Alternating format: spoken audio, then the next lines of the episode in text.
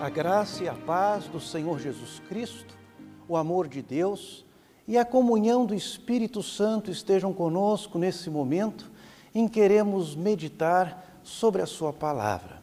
Nós vamos orar. Senhor Deus amado, é com muita alegria que nós nos colocamos diante de Ti. Pedimos, ó Deus, assistência do Espírito Santo para que possamos ouvir a Tua palavra com alegria e, sobretudo, praticá-la. Por Jesus. Amém. O destaque da palavra de Deus nesse momento nós encontramos no texto de Mateus 21, versículo 9, há pouco lido, Hosana ao filho de Davi. Bendito aquele que vem em nome do Senhor, Hosana nas maiores alturas do céu. Você já percebeu que na nossa vida nós podemos viver momentos tristes e alegres ao mesmo tempo? O seu filho consegue um bom emprego, mas infelizmente tem que morar numa outra cidade. A sua filha vai casar, mas infelizmente vai sair de casa e deixar um vazio muito grande e até a morte, na perspectiva cristã, tem esse caráter. Que pena, que tristeza, o fulano morreu. Que saudade, quanta saudade. Mas ele creu em Jesus até o fim, ele foi fiel. E para um cristão não há alegria maior do que estar com o Senhor, pois nem olhos viram, nem ouvidos ouviram o que Deus tem preparado para aqueles que o amam. Assim, nessa festa que nós estamos comemorando hoje, entrada triunfal de Jesus em Jerusalém, o nome entrada triunfal já denota alegria e festa. Mas como nós vamos observar hoje, também vamos ter algumas notas tristes. No nosso texto, nós vamos ter dois grandes blocos. Em primeiro lugar, a preparação para a entrada e depois a entrada propriamente dita. Jesus já havia entrado várias vezes em Jerusalém. E imagine comigo o seguinte diálogo: Pessoal, eu preciso entrar em Jerusalém. Como é que eu podia fazer? Ah, já sei. Vou entrar num jumentinho para ser uma coisa diferente, para causar. Será que foi isso? É claro que não, de forma alguma. Mateus deixa muito claro que Jesus estava cumprindo profecias messiânicas lá do profeta Zacarias. Por isso, quando as pessoas é, viram aquela imagem, imediatamente lembraram das palavras do profeta, e aquilo era uma pregação muito clara. O Messias estava chegando. E talvez nesse momento você poderia dizer: Ah, como os pastores têm essa mania de ficar falando em profecia o quanto esse tipo de coisa é importante. Meu amigo, minha amiga, isso é fundamental, isso é importantíssimo, por dois motivos que eu queria colocar para você. Em primeiro lugar, Jesus cumpre as profecias para não deixar qualquer sombra de dúvida de que ele é o Messias, o Filho de Deus, o Salvador que foi enviado para salvar a humanidade. E em segundo lugar, quando Jesus cumpre as profecias, isso é a garantia de que Deus cumpre as suas promessas. Nesse momento complicado que nós estamos vivendo, quantas vezes a gente se sente com medo, triste, ansioso, com um aperto no peito, como que algo terrível fosse acontecer com a gente. E nesses momentos, uma opção, ou a única opção, ou a melhor opção é lembrar que Deus cumpre as suas promessas, que Deus é fiel e cumpre as suas promessas.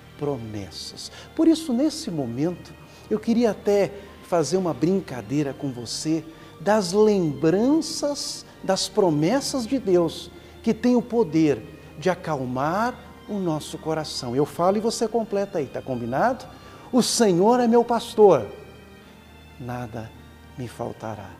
Invoca-me no dia da angústia, eu te livrarei, tu me glorificarás. Entrega o teu caminho ao Senhor, confia nele, e o mais ele fará. Se Deus é por nós, quem será contra nós? Eu, Senhor, te tomo pela mão direita e te digo: não temas, que eu te ajudo. E para fechar, vinde a mim todos que estáis cansados e sobrecarregados, e eu vos aliviarei. O meu jugo é leve. Por isso que nunca jamais você duvide que Deus é absolutamente e totalmente fiel. E Deus cumpre as suas promessas. Há um detalhe também em relação a essa preparação que é muito curioso, que eu queria chamar sua atenção nesse momento. Você é uma pessoa ansiosa? Eu sou. Se eu fosse um daqueles discípulos enviados para o povoado de Betfagé para trazer o jumentinho com a senha, o mestre precisa deles, provavelmente eu ia me perguntar: será que vai dar certo? Será que eu vou achar os bichos certos? Será que o pessoal vai me deixar levar os animais somente dizendo que o mestre precisa deles. Mas os discípulos, eles não ficaram presos aos seus pensamentos ou aos seus sentimentos.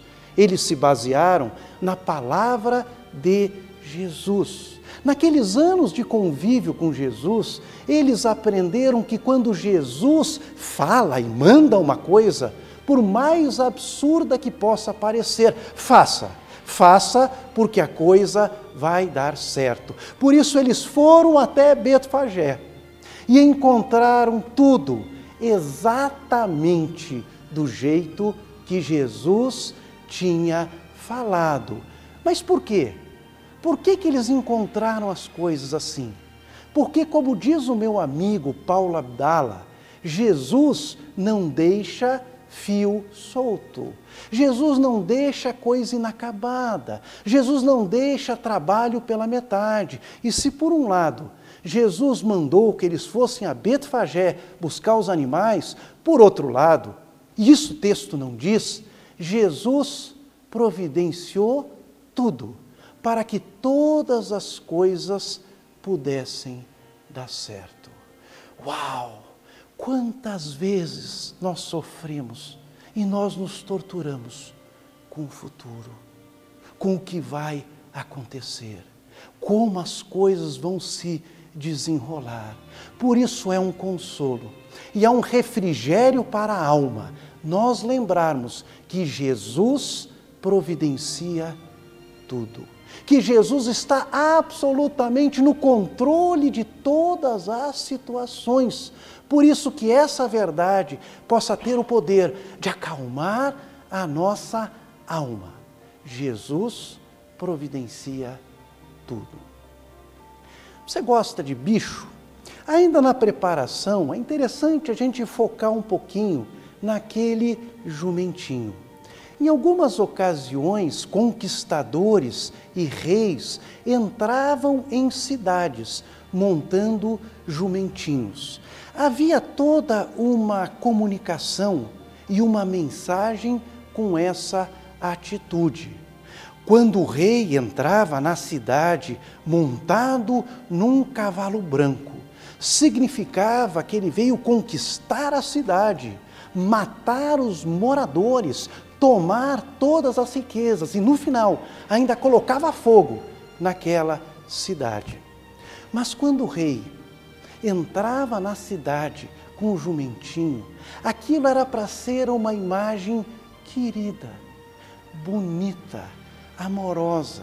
Aquela imagem passava a mensagem para os moradores da cidade que o rei estava oferecendo paz e que aqueles moradores não precisavam ter medo. Perceba comigo que em Jesus nós vamos ter essas duas imagens.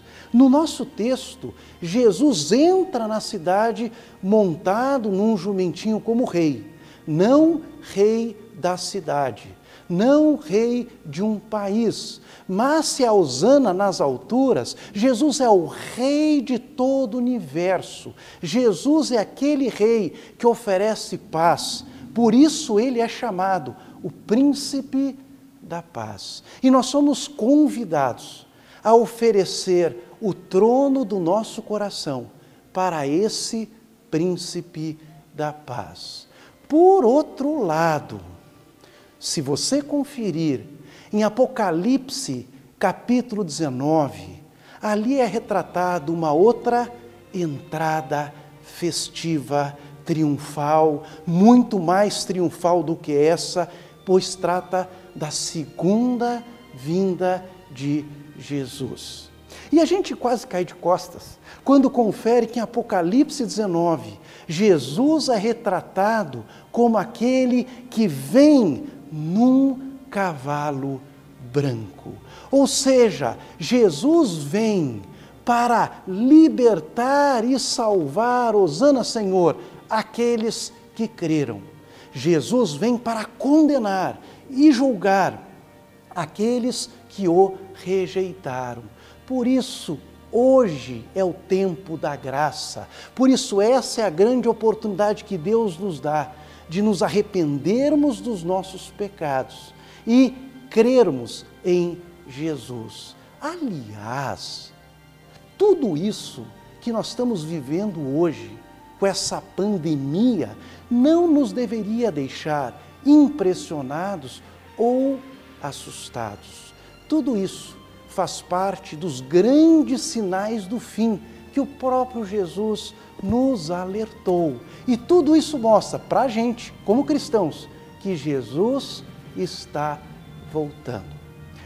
Podemos entrar agora na entrada triunfal propriamente dita. Para a gente dimensionar um pouquinho a situação, Jerusalém, naqueles tempos, tinha aproximadamente 30 mil habitantes. Naquela Páscoa, ela vai ter entre 1 milhão e 500 e 2 milhões. As pessoas então começam a fazer uma grande festa quando Jesus começa a entrar na cidade montado num jumentinho. Ah, acontece, elas fazem um corredor para Jesus passar. Algumas vão na frente, outras vão atrás. As pessoas colocam as suas roupas para Jesus passar por cima, num, num gesto de submissão. Que coisa bonita! As pessoas pegam ramos de palmeiras, e por isso que é chamado domingo de ramos, ramos de palmeiras, e começam a balançar, começam a colocar os ramos para Jesus passar. E os ramos nos lembram as profecias. Hoje, Salmo 118 fala dos ramos, mas os ramos também, pessoal, nos levam para o futuro. Em Apocalipse 7, nos é dito que os salvos vestirão roupas brancas e terão nas mãos ramos de palmeira, as chamadas palmas da vitória. E aí a começa o grito da multidão. Imagine comigo o Germano Krieger lotado na decisão da Série C. Imagine comigo, um Maracanã lotado e multiplique isso por 10, por 15. Esse era o grito das pessoas. Um grito que fazia a terra tremer. Um grito que dizia: Hosana ao filho de Davi. Aquele momento era complicado para o povo de Israel. O povo de Israel sofria humilhação, vergonha, opressão por causa do império romano. Por isso, ao ver Jesus, as esperanças se reacendem e eles gritam: Hosana! E Hosana significa: salva-nos, Senhor. Ao ver Jesus, eles se enchem de alegria, porque eles chegam a uma conclusão maravilhosa: nós temos um Salvador. Pá, pá, pá, pá. Gente, para um pouquinho agora. Vamos pensar que momento complicado que nós estamos vivendo com essa pandemia.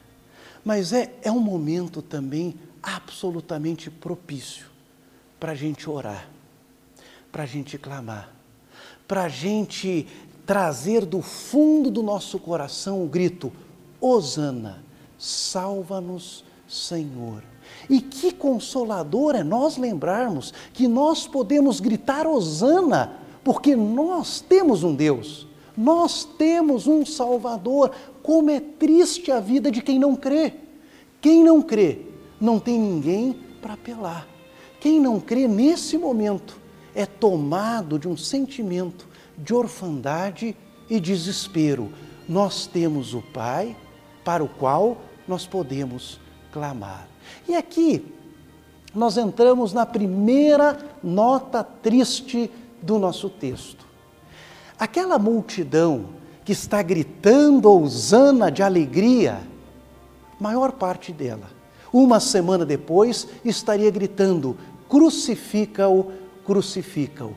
Mas por quê? Porque Jesus não foi o Messias político que elas esperavam. E elas se decepcionaram e abandonaram Jesus. Quanta gente hoje em dia só quer Jesus na alegria, na festa, na vitória, e eles falam todos emocionados: Oh, glória! Mas quando vem a cruz, quando vem a dor, quando vem o sofrimento, quando vem a perseguição, que nós não sejamos encontrados entre aqueles que se decepcionam e abandonam Jesus quando as coisas não acontecem do jeito que a gente gostaria. Jesus é o nosso Senhor nos momentos de alegria, mas também nos momentos de dificuldade. A segunda nota triste do texto é quando nós lembramos que na semana que vem é Páscoa. O que, que isso tem a ver? Ora, nesse domingo, no domingo antes da Páscoa, no dia de hoje, o chefe de família em Israel deveria escolher um cordeiro sem defeito e apresentá-lo ao sacerdote para ver se estava tudo de acordo. Se esse cordeiro poderia ser morto na sexta-feira e consumido na Páscoa. Uau! Nesse momento de domingo de ramos, Jesus é o cordeiro que está sendo apresentado, e Jesus é o cordeiro que está sendo apresentado não somente para a cidade, para o sacerdote, mas para toda a cidade de Jerusalém. Por isso é absolutamente próprio nesse momento nós lembrarmos as palavras de João Batista lá no início do ministério de Jesus, quando ele apontou para Jesus e disse: Eis o Cordeiro de Deus que tira o pecado do mundo. Um cordeiro que iria ser morto, mas a diferença de todos os outros, o cordeiro ressuscitaria. Seria o grande vencedor. Domingo de Ramos, entrada triunfal de Jesus em Jerusalém. Que festa, que alegria! Mas vimos também pelo menos duas notas tristes. Você já reparou que a nossa vida é exatamente assim? Às vezes nós estamos contentes, às vezes estamos tristes, às vezes estamos contentes e tristes ao mesmo tempo, mas há uma grande diferença. A primeira diferença é que Jesus prepara tudo. E a segunda diferença, que Jesus se dispõe a amorosamente nos ouvir quando nós clamamos, oramos e pedimos: Hosana, salva-nos, Senhor. Amém. Nesse momento, convido você para orar comigo.